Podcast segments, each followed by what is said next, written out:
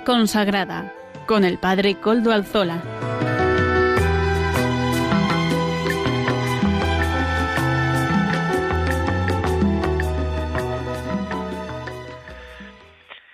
Buenas tardes, hermanos, amigos y oyentes. Hoy es jueves y son las cinco de la tarde, una hora menos en las Islas Canarias. Es por tanto la hora de vida consagrada en Radio María. Les saluda con sumo gusto, como todas las semanas, Padre Coldo Alzola, Trinitario. Hoy emito, como es de costumbre en este último tiempo, desde Algorta, Vizcaya, desde la parroquia del Santísimo Redentor, eh, de aquí, de Algorta, de Guecho, de la localidad de Guecho y me encomiendo al comienzo del programa, me encomiendo y les encomiendo también a ustedes, oyentes de Radio María, oyentes de este programa de vida consagrada. Me encomiendo al Beato Domingo Iturrate, cuyas reliquias custodiamos en nuestro templo parroquial. Saludo a quienes nos están ayudando en el control en Madrid. Mónica, gracias a su servicio podemos emitir hoy también.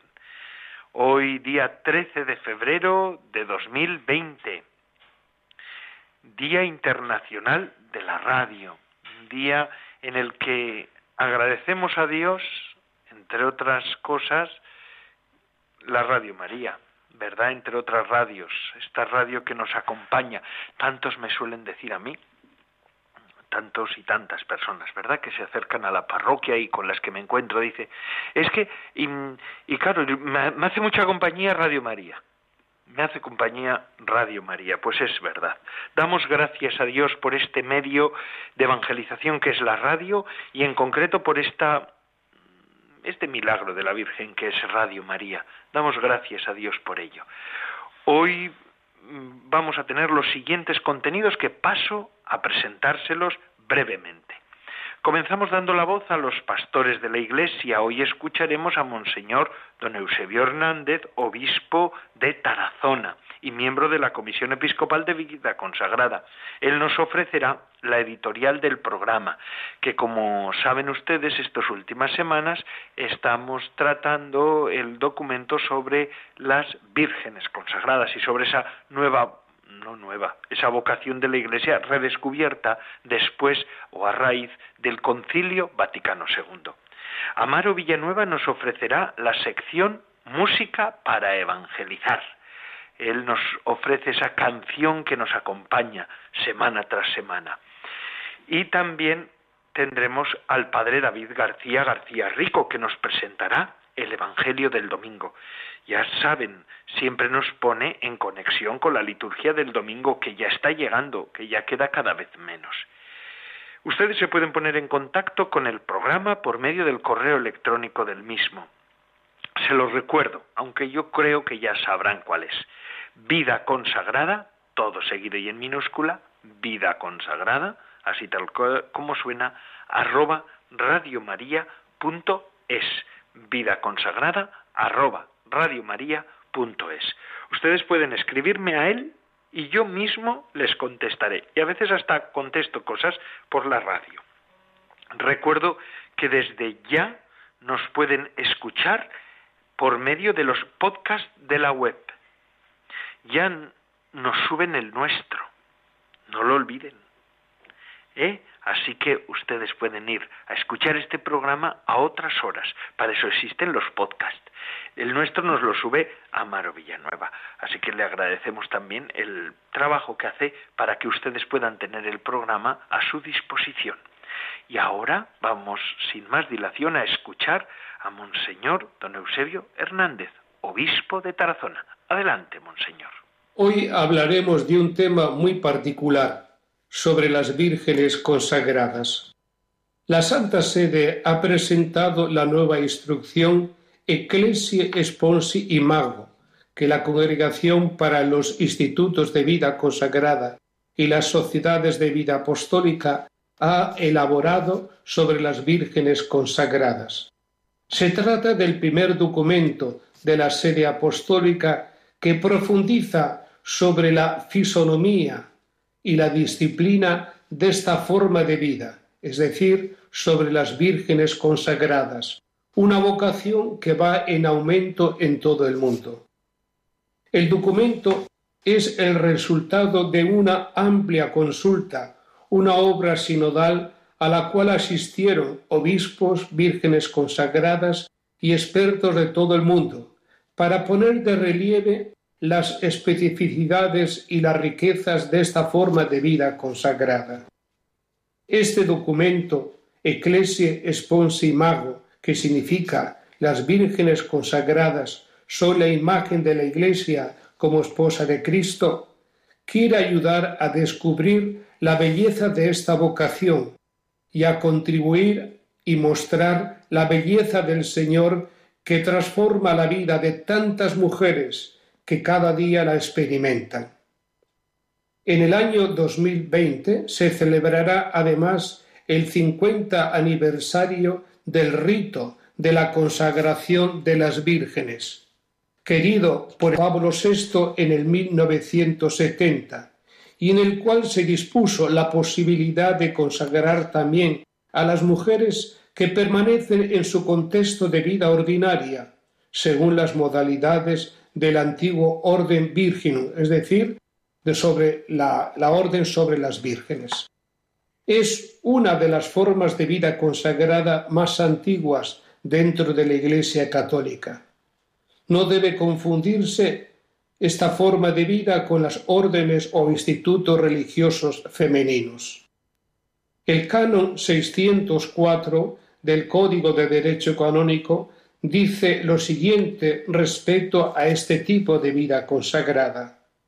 A estas formas de vida consagrada, además de los institutos religiosos femeninos, se asemeja el orden de las vírgenes, que formulando el propósito santo de seguir más de cerca a Cristo, son consagradas totalmente a Dios por el obispo diocesano, según el rito litúrgico aprobado.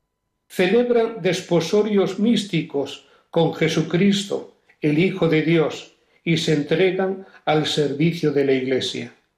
Las vírgenes pueden asociarse para cumplir mejor su propósito y con mayor fidelidad, y también para realizar mediante la ayuda mutua el servicio de la Iglesia congruente con su propio estado.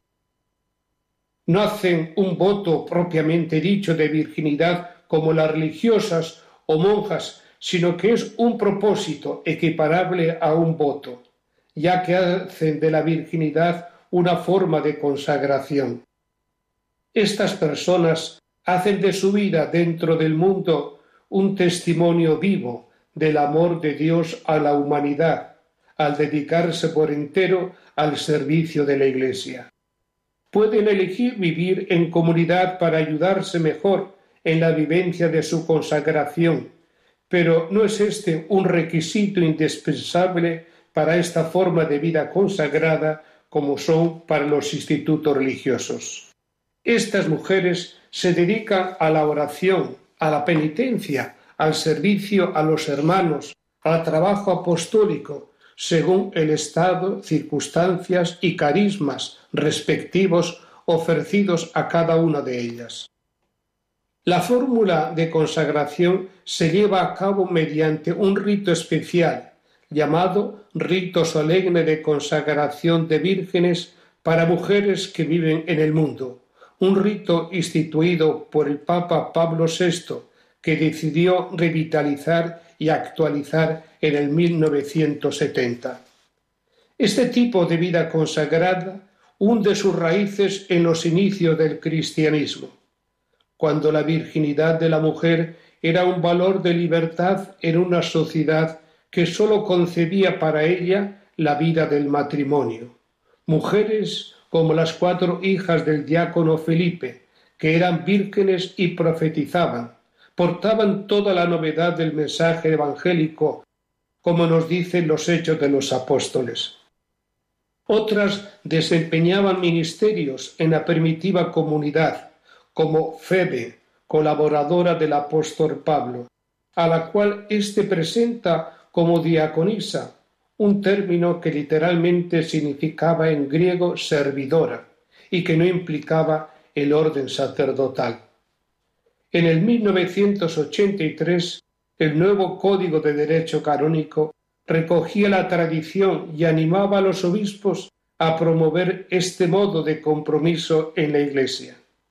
Las vírgenes consagradas están presentes en todos los continentes y ofrecen su testimonio de vida en cada ámbito de la sociedad y de la Iglesia.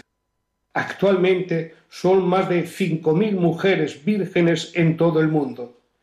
En España son en torno a 250 que pertenecen a este orden de las vírgenes. Pidamos, pues, al Señor que siga llamando a mujeres que opten por testimoniar su fe y su compromiso en el mundo desde esta opción de vida, desde la virginidad.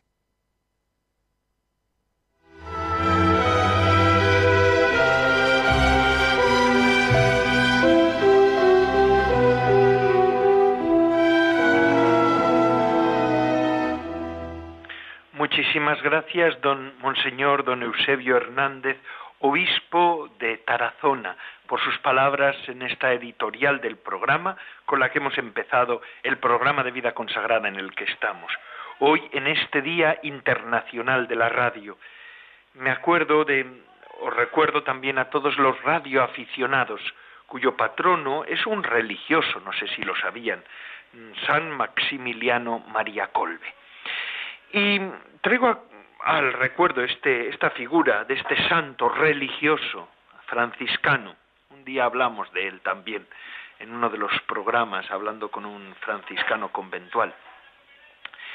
Lo traigo porque, además de ser religioso, de ser mártir, eh, hace poco, en un grupo de catecumenado de adultos en el que estoy yo, o bueno, que dirijo yo aquí en nuestra parroquia, eh, preparando a varias personas, a varios adultos, jóvenes, la mayoría de ellos, para recibir el sacramento del bautismo de manos del obispo diocesano de Bilbao, don Mario Iceta, Monseñor don Mario Iceta, eh, aparecía su testimonio como uno de esos hombres que encarnan el seguimiento radical a Cristo cumpliendo los mandamientos, el quinto mandamiento, el de no matarás. Entregar la vida significa también no matar, o entra dentro de ese, de ese, de ese mandamiento, ¿verdad? Y por eso me parecía, por estas dos coincidencias, primero porque es el patrono de los radioaficionados, y en segundo lugar, porque me apareció providencialmente en ese, en ese libro que utilizamos, el material que utilizamos para hacer el catecumenado mm, para estos adultos. Por cierto, les pido que recen por ellos, que pidan a Dios por ellos, ¿verdad? Por estos catecúmenos que se van a bautizar, que van a recibir el sacramento del bautismo este año. Pues mm, voy a ir eh, comentando también la vida de este santo, por el cual damos gracias a Dios, ¿verdad? Maximiliano María Kolbe nació en Polonia el 8 de enero de 1894 en la ciudad de Wola, que en ese entonces se hallaba ocupada por Rusia. Fue bautizado con el nombre de Raimundo en la iglesia parroquial. A los 13 años ingresó en el seminario de los padres franciscanos en la ciudad polaca de Lop, la cual eh, a su vez fue ocupada por Austria. Fue en el seminario donde adoptó el nombre de Maximiliano. Eh, finaliza sus estudios en Roma en 1918 y es ordenado sacerdote. Todos saben que San Maximiliano María Colbe era devoto de la Inmaculada Concepción. Pensaba que la Iglesia debía ser militante en su colaboración con la gracia divina para el avance de la fe católica. Movido por esta devoción y esta convicción, funda en 1917 un movimiento llamado la Milicia de la Inmaculada, cuyos miembros se, consagrarían a la Bienaventurada Virgen María y tendrían el objetivo de luchar mediante todos los medios moralmente válidos por la construcción del reino de Dios en todo el mundo. Aún hoy, aún hoy existe esa milicia de la Inmaculada.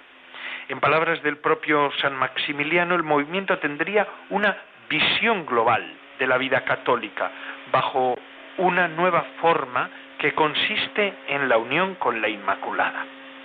Verdadero apóstol moderno, inicia la publicación de la revista mensual Caballero de la Inmaculada, orientada a promover el conocimiento, el amor y el servicio a la Virgen María en la tarea de convertir almas para Cristo. Con una tirada de 500 ejemplares en 1922, en 1939, 17 años más tarde, alcanzaría cerca del millón de ejemplares. Fíjense ustedes. En 1929 viene otra hazaña, que funda la primera ciudad de la Inmaculada, que aún hoy existe, en el convento franciscano de Niepokalanov, a 40 kilómetros de Varsovia, que con el paso del tiempo se convertiría en una ciudad consagrada a la Virgen y, en palabras de San Maximiliano, dedicada a conquistar todo el mundo, todas las almas para Cristo, para la Inmaculada, usando todos los medios lícitos, todos los descubrimientos tecnológicos, especialmente en el ámbito de las comunicaciones. Por eso hoy día de la radio, Día Internacional de la Radio con razón, tenemos que hablar de este hombre, ¿verdad? Y de este santazo que fue este religioso también. Vamos a decir esto, que fue religioso. En 1931, después de que el Papa solicitara misioneros, se ofrece como voluntario y viaja a Japón, en donde funda una ciudad Nueva Ciudad de la Inmaculada. No la voy a leer porque es un nombre japonés que yo no, me, no lo sé. Y publica la revista Caballero de la Inmaculada en japonés. Seibo no Kishi se dice eso. En 1936 regresa a Polonia como director espiritual de Niepokalanov y tres años más tarde, en plena guerra mundial, es apresado junto con otros frailes y enviado a campos de concentración en Alemania y en Polonia. Es liberado poco después, precisamente el día consagrado a la Inmaculada Concepción. Es hecho prisionero nuevamente en febrero de 1941 y enviado a la prisión de Paviak para ser después transferido al campo de concentración de Auschwitz, Auschwitz en donde, a pesar de las terribles condiciones de vida, prosiguió su ministerio sacerdotal y, en, al servicio también de la Inmaculada. En Auschwitz, el régimen nazi buscaba despojar a los prisioneros de toda huella de personalidad, tratándolos de manera inhumana e impersonal, como un simple número. A San Maximiliano le asignaron el 16.670 16.670. A pesar de todo, durante su estancia en el campo nunca le abandonaron su generosidad y su preocupación por los demás, así como su deseo de mantener la dignidad de sus compañeros. La noche del 3 de agosto de 1941, un prisionero de la misma sección a la que estaba asignado San Maximiliano escapa en represalia el comandante del campo ordena escoger a diez prisioneros al azar para ser ejecutados. Entre los no hombres escogidos estaba el sargento Franciszek, eh, polaco, como San Maximiliano, casado y con hijo. San Maximiliano, que no se encontraba entre los diez prisioneros escogidos, se ofrece a morir en su lugar. El comandante del campo acepta el cambio y San Maximiliano es condenado a morir de hambre junto con los otros nueve prisioneros. Diez días después de su condena, y al encontrarlo todavía vivo, los nazis le administran una inyección letal el 14 de agosto de 1941.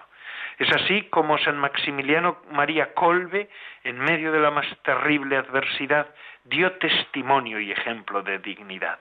En 1973 Pablo, San Pablo VI lo beatifica y en 1982 San Juan Pablo II lo canoniza como mártir de la caridad.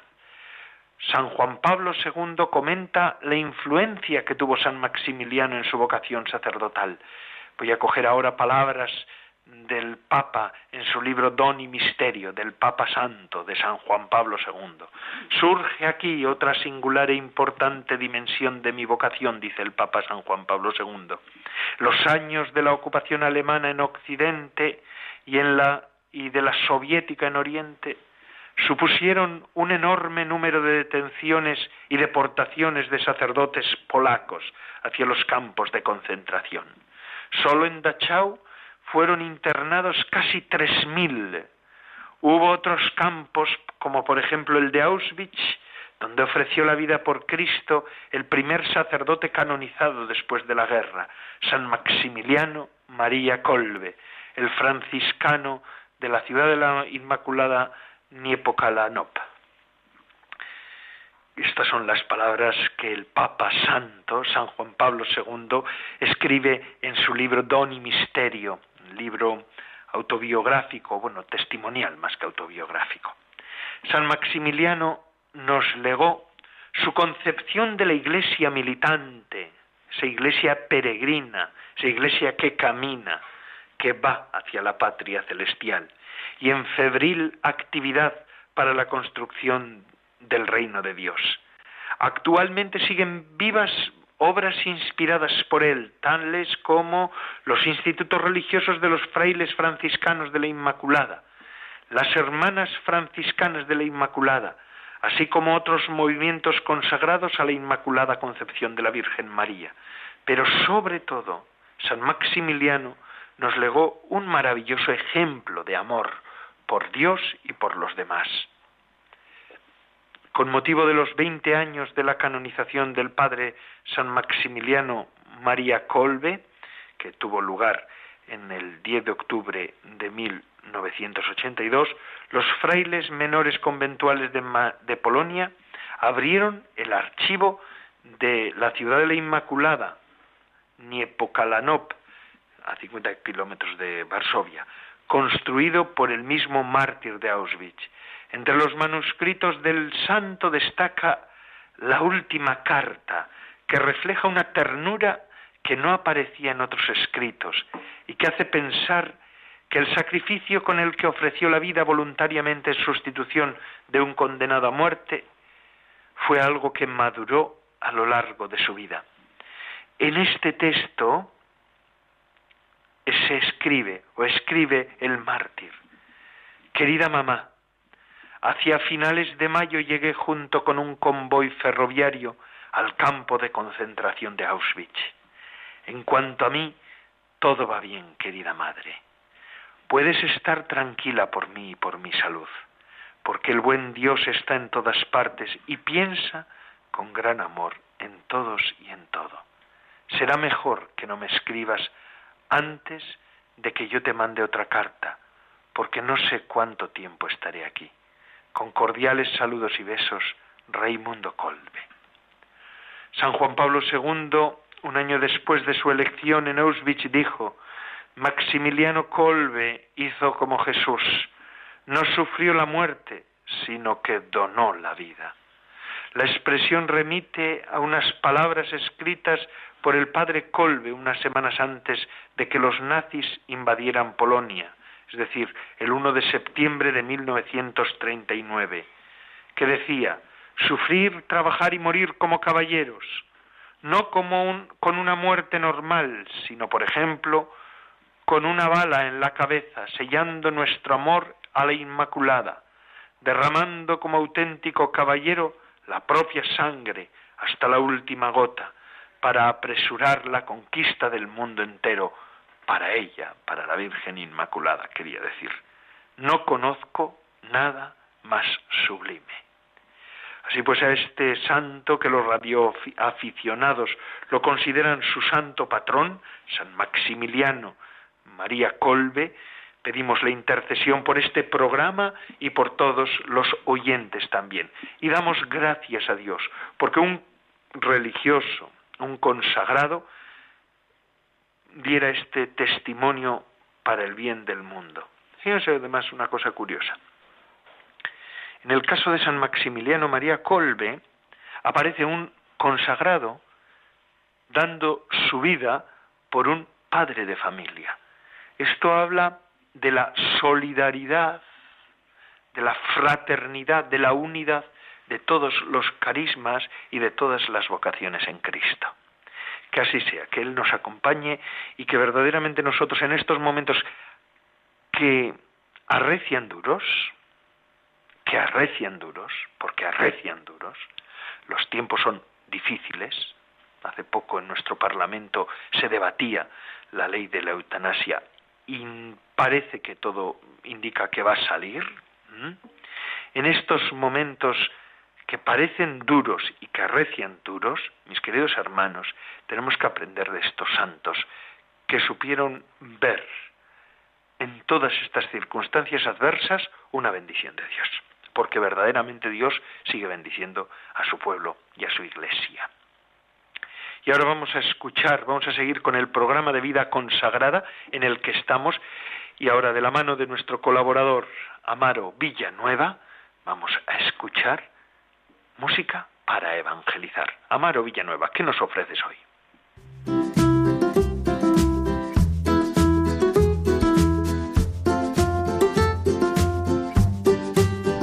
Buenas tardes, Padre Coldo, y buenas tardes a todos los oyentes de Radio María. Bienvenidos a la sección de música para evangelizar dentro del programa Vida Consagrada. Hoy presentamos nuevamente a la cantante Atenas Benica con la canción titulada Nada puede separarte de mi amor. No hay nada que pueda separarte de mi amor. No hay nada que pueda separarte de mi amor. Tú eres obra de mis manos. Con amor yo te he creado, de gran precio a mis ojos. Para mí tú eres valioso, yo te amo y soy tu Dios. Porque yo te he redimido, con mi sangre te he comprado, y hoy te llamo por tu nombre, porque tú me perteneces, yo soy tu Salvador. Y en el cielo yo te espero, un lugar te he preparado, y cuando se haya cumplido el tiempo, en esta tierra yo te recibiré. Escuchamos a continuación la canción titulada Nada puede separarte de mi amor, de la intérprete y cantante Atenas Benica.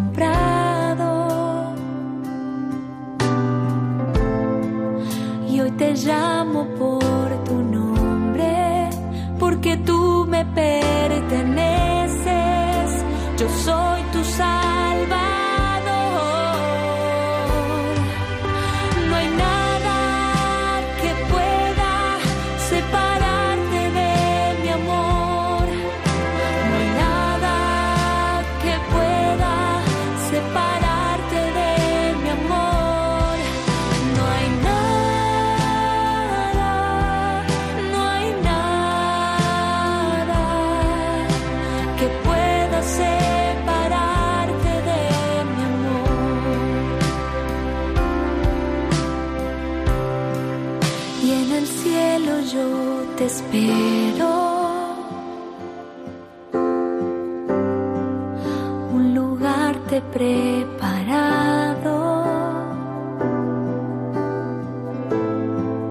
Y cuando se haya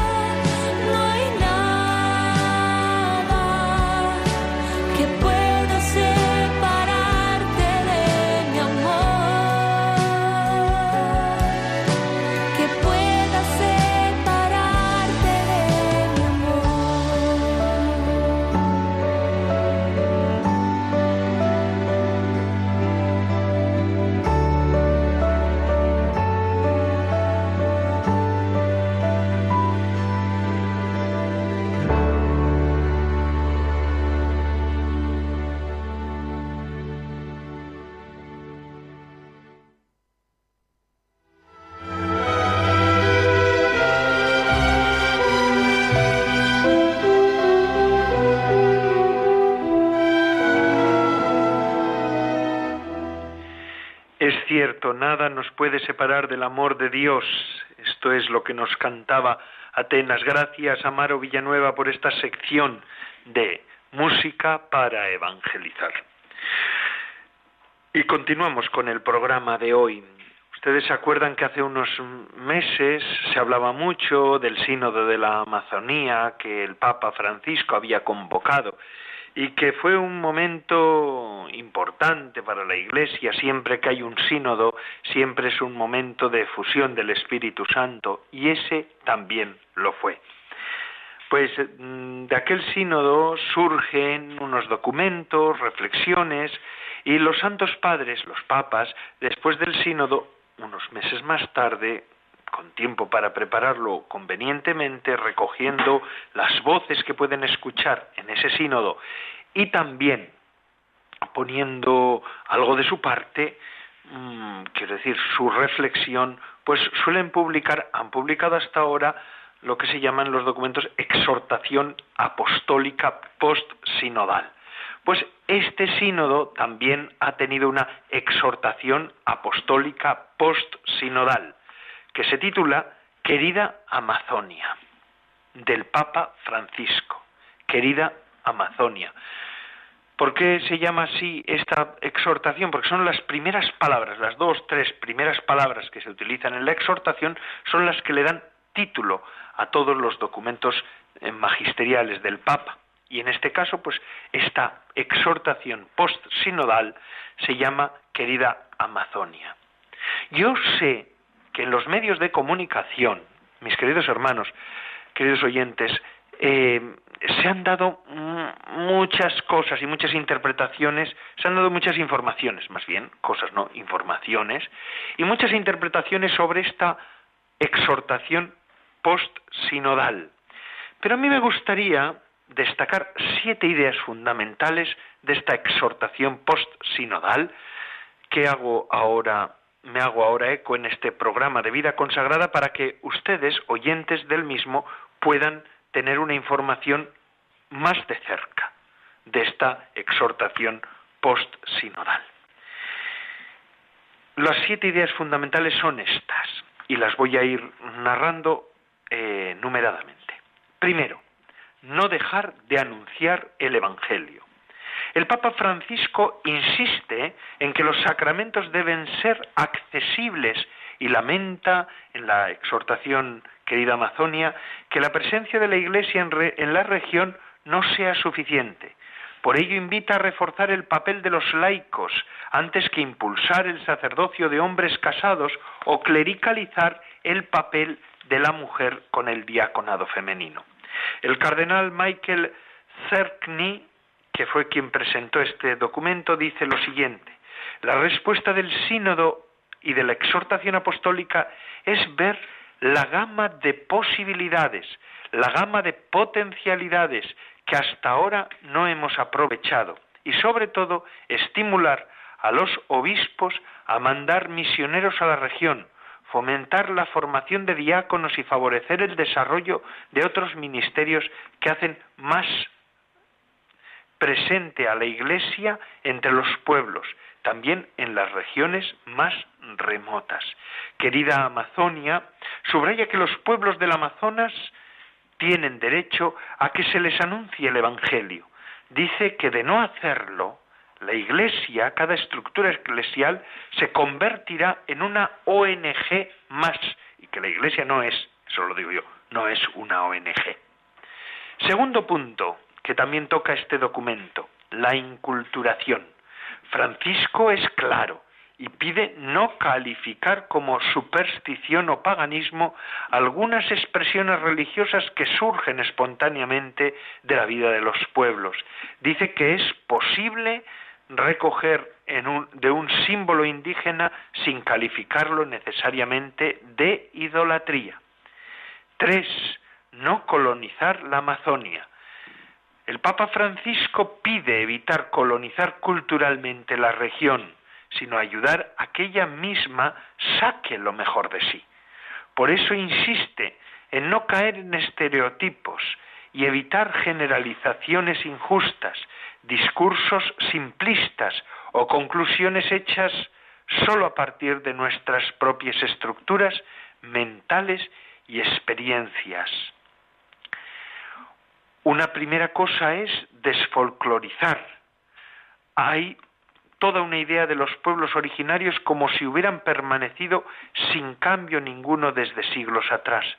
Son comunidades vivas, activas, que tienen propuestas propias. Por otro lado, el Papa invita a estos pueblos a protegerse de una invasión cultural, pero sin caer en un indigenismo completamente cerrado, que se niegue a toda forma de mestizaje. Cuatro, protección normativa. El Papa califica de injusticia y crimen las iniciativas nacionales o internacionales que dañan la Amazonia y no respetan el derecho de los pueblos originarios al territorio y a su demarcación. Dicen, al comentarlo, al presentarlo, se decía, ¿todavía quieren hacerse con más tierra? Teníamos mucha, pero ahora tenemos poca y todavía quieren quitarnos más, dice una de las, de, se preguntaba y se decía y se lamentaba una indígena. Nos quieren quitar la tierra y matarnos. Y una misionera laica, Dominique Cátula, dice, los gobiernos del de turno del Perú consideran a estas poblaciones como mal necesario, como poblaciones de segunda categoría, abandonadas en un territorio que hay que explotar. Para ellos son gente que no está preparada, que no es hábil. Por eso pide una normativa, también el, el sínodo pedía, una normativa que ponga límites y que asegure la protección de los ecosistemas, de la codicia de los enormes intereses económicos internacionales. Dice que la solución no pasa por la internacionalización de la Amazonia. Cinco, cambio en el modelo de consumo. A nivel individual, el Papa Francisco propone a todos un cambio en el estilo de vida y en los modelos de consumo. Invita a aprender de los pueblos indígenas, a contemplar porque en muchas ocasiones está atrofiado el sentido estético y contemplativo que Dios puso en nosotros.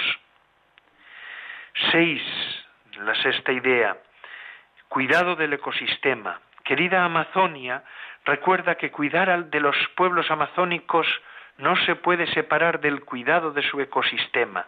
Advierte que de seguir por este camino se destruirá la vida y la hermosura de la Amazonia. Aunque muchos quieran seguir creyendo que no pasa nada, Francisco invita a escuchar la sabiduría indígena que inspira el cuidado y el respeto por la creación, prohibiendo su abuso. Y finalmente, séptimo punto, dice control de las inversiones de la Iglesia. El Papa desea que la Iglesia esté a la vanguardia de la custodia de los valores y estilos de vida amazónicos. Y quiere que lo haga con total transparencia. Por eso pide prestar una especial atención a la procedencia de donaciones, así como a las inversiones realizadas por las instituciones cristianas.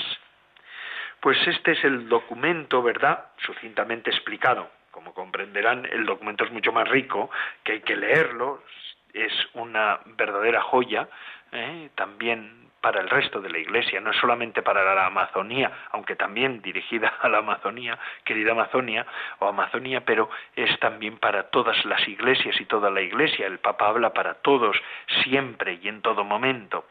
Por eso vamos a recibir ese, ese documento. Quería yo hacer esta pequeña, brevísima, brevísima, muy breve exposición en este programa de vida consagrada porque me parecía importante.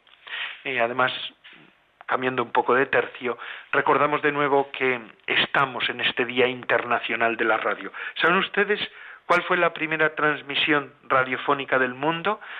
Pues fue una hecha en Massachusetts en la Nochebuena de 1906, utilizando un alternador electromecánico de alta eh, frecuencia, capaz de generar ondas continuamente moduladas en amplitud fue Reginald Aubry Fresenden quien, transmitió desde Brand Rock Station, que como he dicho antes estaba en Massachusetts. Buques desde el mar pudieron oír una radiodifusión que incluía a Fresenden tocando en el violín la canción Oh Holy Night porque era día de Nochebuena, era la noche de Nochebuena, y también leyendo un pasaje de la Biblia. Fíjense ustedes, la primera retransmisión fue una, un villancico, una canción que hablaba de Dios y de la Nochebuena, de esa noche santa, y un pasaje de la Biblia. Hoy la radio ya no se puede saber todas las emisiones que se hacen a lo largo y ancho del mundo. Yo creo que es incalculable ¿verdad? Y las emisoras que hay en el mundo pues son incalculables también. Pero muy pocas, permítanme que lo diga, leen la Biblia y comentan la palabra de Dios. En cambio Radio María sí. Por tanto podemos decir que aquel 1906 se estaba hablando de la radio y la radio empezó a, a transmitir un pasaje de la Biblia y hoy Radio María, entre otras, porque hay también otras radios católicas y radios que quieren difundir el Evangelio son continuadoras de esa radio primera, de esa primera emisión de Massachusetts. Y esto lo hace y lo sigue haciendo Radio María. Vamos a escuchar cómo podemos ayudar nosotros en la difusión de esta radio que está cumpliendo el objetivo de aquella primera radio.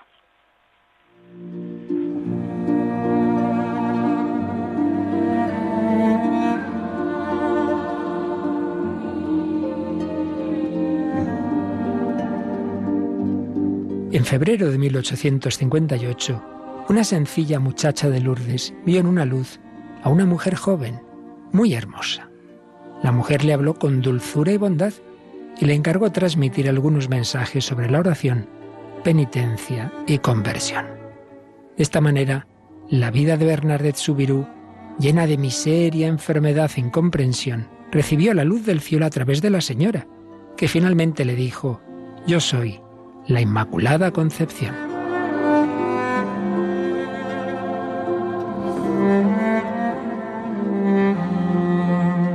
Muy pronto los peregrinos comenzaron a poner velas y antorchas que desde entonces mantienen iluminada la gruta y expresan sus preocupaciones, fe y esperanza. Radio María quiere colaborar a difundir el mensaje de conversión que la Virgen recordó a la humanidad así como presentar ante ella los corazones de todos sus oyentes. Te invitamos a encender una vela de amor en Radio María con tu oración, voluntariado y donativo. Puedes informarte de cómo colaborar llamando al 91 822 8010 o a través de nuestra página web radiomaria.es. Radio María, la fuerza de la esperanza.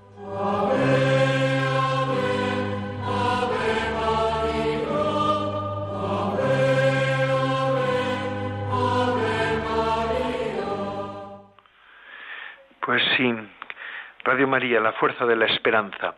Concluimos nuestro programa de vida consagrada esta semana, pero antes vamos a escuchar al Padre David García García Rico, que nos ofrece el Evangelio del Domingo. Adelante, Padre David.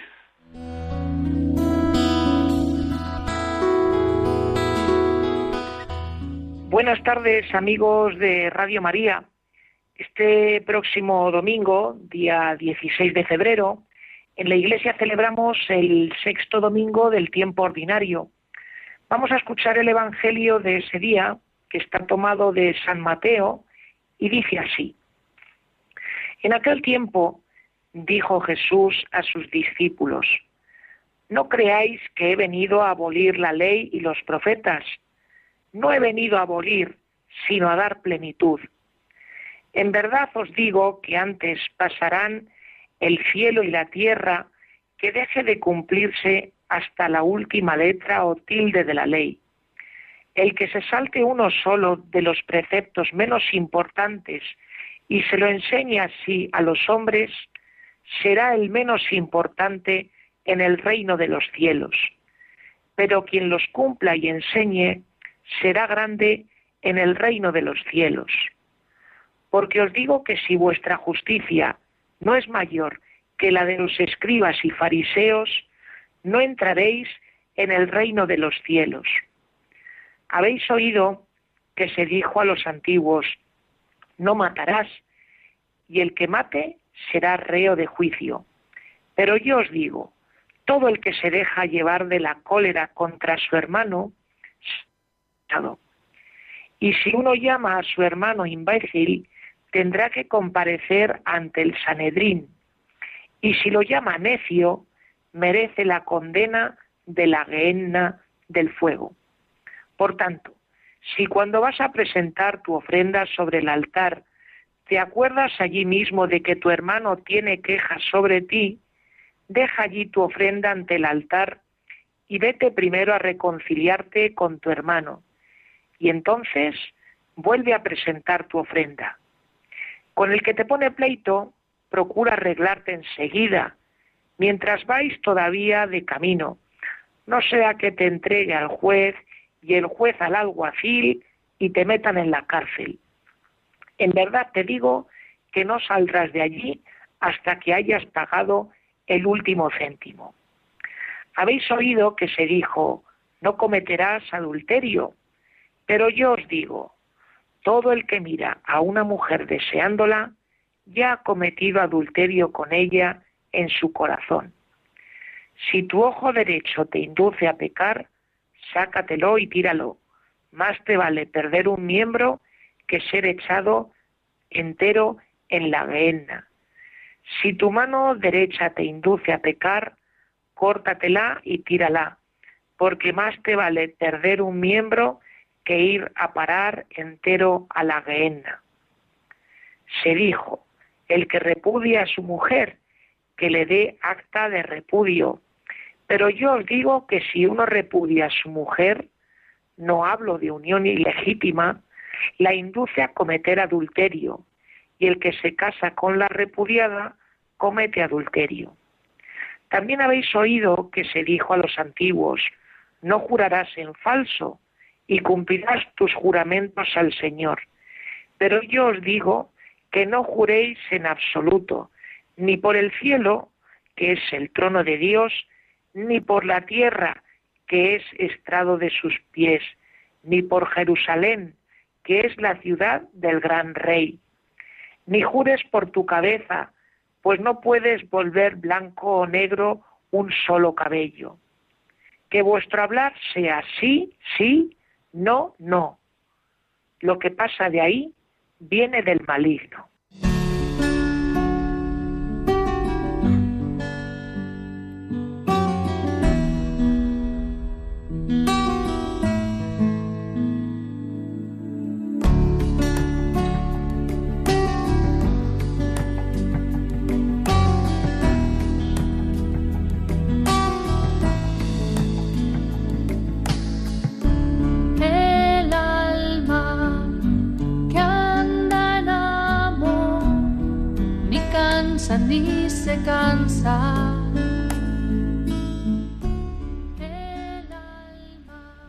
Amigos oyentes, el Evangelio que acabamos de escuchar está situado en el capítulo quinto de San Mateo y vemos que Jesús hoy comienza diciéndonos que no ha venido a abolir la ley, sino a darle plenitud.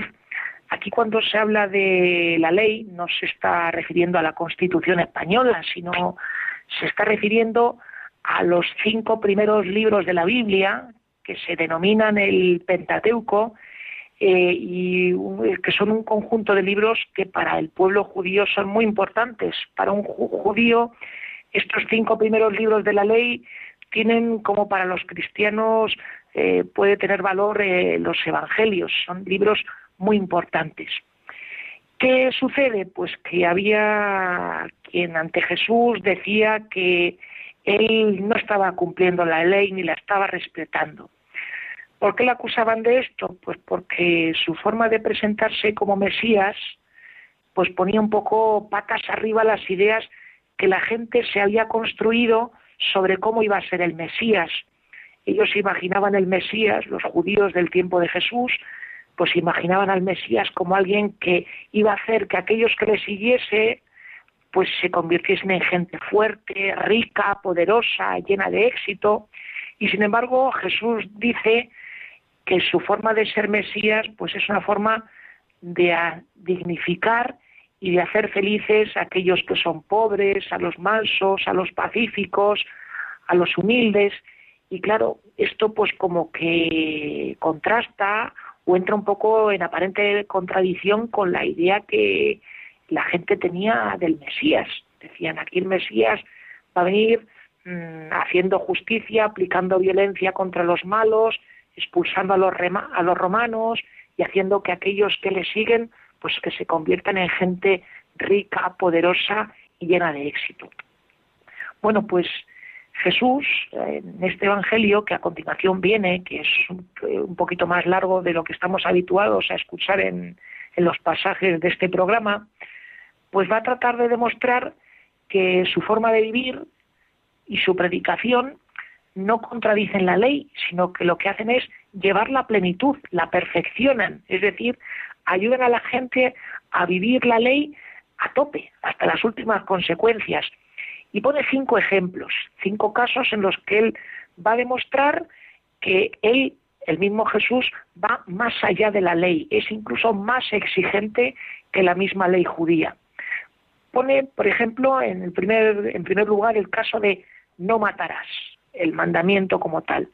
Bueno, pues Jesús dice que Él no se conforma simplemente con el vivir el no matarás, sino que invita a aquellos que le siguen a no dejarse llevar de la cólera y a no insultar, porque para el Señor cuando uno recurre a insultar a los otros es como si los fuese matando lentamente con el habla. O recurre al caso de las ofrendas. En la ley se dice que es muy importante mantener la relación con Dios, espiar las culpas por medio de ofrendas. Bueno, pues Jesús viene a decir que no solamente se trata de presentar las ofrendas, está muy bien, sino que antes de presentar la ofrenda eh, hay que reconciliarse con el hermano. De esta manera está diciendo que hay que cuidar la relación, no solamente eh, la relación directa con Dios, sino también la relación con aquellos que son la imagen de Dios, que son las personas. Luego recurre al tema del adulterio, algo que en muchos pasajes de la Biblia aparece. Mientras que la ley se limita a decir no cometas adulterio, el Señor viene a decir que tengamos cuidado, que no se trata solamente de no cometer el adulterio como tal, sino que cuidemos en nuestro corazón el evitar que se fraguen deseos deshonestos. Y continuando con esta línea del adulterio, pues también nos habla del tema del acta de repudio, eh, es decir, la carta oficial de divorcio. Eh, Jesús viene a decir que no se trata simplemente de cumplir la ley y de hacer y de explicar pues cómo se tiene que proceder en el caso de los divorcios, sino que él invita a que los divorcios no se produzcan, a que nadie rechace a la persona que Dios ha puesto en su vida. Y en último lugar, habla del tema de los juramentos, porque él viene a decir que no se trata simplemente de evitar el jurar en falso, sino que no nos andemos con juramentos. En el tiempo de Jesús se ve que había mucha trola, la gente decía muchas mentiras, entonces cada vez que hablaban, para garantizar que estaban diciendo la verdad, pues tenían que jurar por cosas, que si el, que si el cielo, que si el trono, que si el templo, que si los pelos de mi cabeza. Y Jesús viene a decir que se dejen de juramentos, que la persona que es creyente, aquellos que le siguen, aquellos que son sus discípulos, su forma de presentarse vale mucho más que un juramento. Bueno amigos, hasta aquí nuestro comentario. Simplemente yo les invito a celebrar, a vivir con gozo este llamamiento al amor que Jesús nos presenta, que Él nos propone, a vivir no solamente cumpliendo las leyes, que está muy bien, sino a vivir las leyes desde el amor y con entrega. Que tengan una feliz tarde.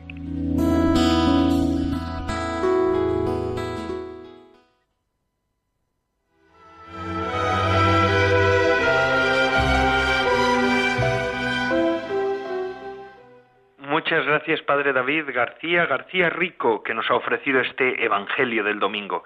Y ya hemos llegado al final, ahora sí. Así que les despido, me despido de todos ustedes hasta la semana que viene, si Dios lo quiere. Ahora pueden seguir con el programa de, con la programación de Radio María, con La Hora Feliz, el programa para los más pequeños de la casa. Se despide de todos ustedes, Padre Coldo Alzola, Trinitario. Recen por mí.